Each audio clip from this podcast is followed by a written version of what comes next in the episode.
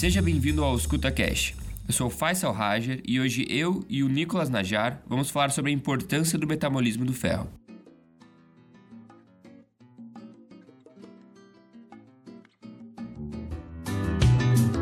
O ferro é um elemento essencial para todas as células. As suas principais funções no organismo consistem em transportar o oxigênio pela hemoglobina, participar do metabolismo energético e da proliferação celular. Na natureza, o íon é mais abundante na sua forma férrica, 3, mas a sua absorção pelo corpo humano é pela forma ferrosa, ou 2. Visto que a quantidade necessária em cada tecido em particular varia, e ao mesmo tempo o organismo precisa se proteger do ferro livre, que é altamente tóxico, foram desenvolvidos mecanismos complexos para disponibilizar o íon para suas funções fisiológicas. Nesse programa, é nisso que vamos focar. O ciclo do ferro engloba a necessidade do ser humano captar o ferro, regular sua quantidade no organismo pela absorção e manter o ferro ligado a uma proteína. O ferro, então, será absorvido na dieta, especificamente no duodeno, por duas formas: pela forma inorgânica ou através do M, que é de mais rápida absorção, representando um terço do ferro absorvido. Na superfície apical da célula intestinal, ou seja, no lúmen do intestino, podem ocorrer dois processos. O ferro inorgânico é reduzido para o ferro 2 por uma enzima ferrirredutase e interiorizado na célula intestinal pelo transportador DMT1, o transportador de metal divalente do tipo 1. Porém, quando absorvido na forma do M, é a proteína transportadora do M, a HPC1, que interioriza o composto, que depois será oxidado pela enzima hemioxigenase e a forma ferrosa. Já interiorizado, agora na superfície basal da célula intestinal, o ferro, na forma ferrosa, é oxidado na forma férrica por uma ferrooxidase, chamada de efaestina. E então ele é liberado no plasma pela ferroportina para sua ligação com a transferrina, que é a proteína transportadora do ferro. 80% desse ferro será destinado à medula óssea, enquanto que 20% é destinado às células parenquimatosas do fígado. É importante saber que a ferroportina, que será a proteína que liberará o ferro no plasma, é regulada negativamente pela epsidina, sendo então este o hormônio mais importante na regulação do ferro.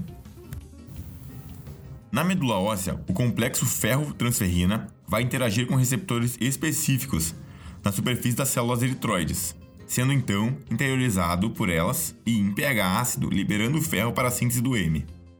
A transferrina e esses receptores específicos são então reciclados para a superfície da célula e para a circulação.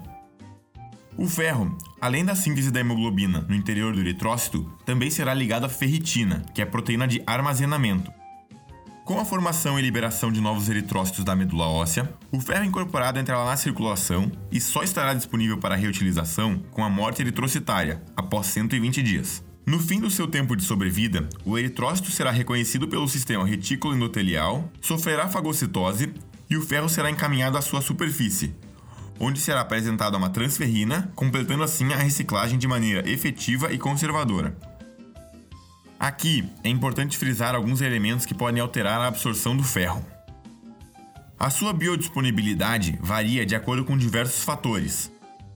Dentre os que aumentam a absorção do ferro estão incluídos a eritropoese aumentada, que regula positivamente a expressão do DMT1 no enterócito, ácidos como a vitamina C e o HCl aumentam a atividade da ferro-redutase, e também há os agentes solubilizantes como os aminoácidos. Um ponto importante é que a gravidez também aumenta a absorção de ferro pelo aumento da necessidade fisiológica.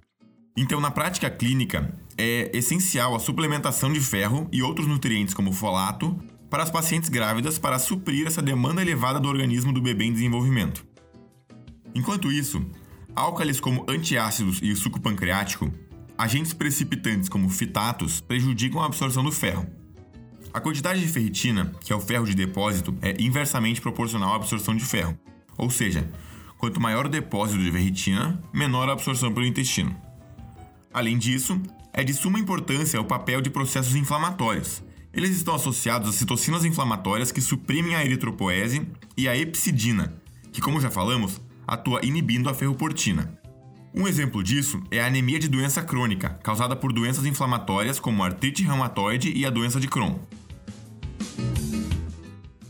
Os pontos chaves desse programa foram os seguintes: A regulação do ferro no organismo é feita pela absorção, que por sua vez é feita na forma do íon ferroso, e também a importância da suplementação nutricional durante a gravidez.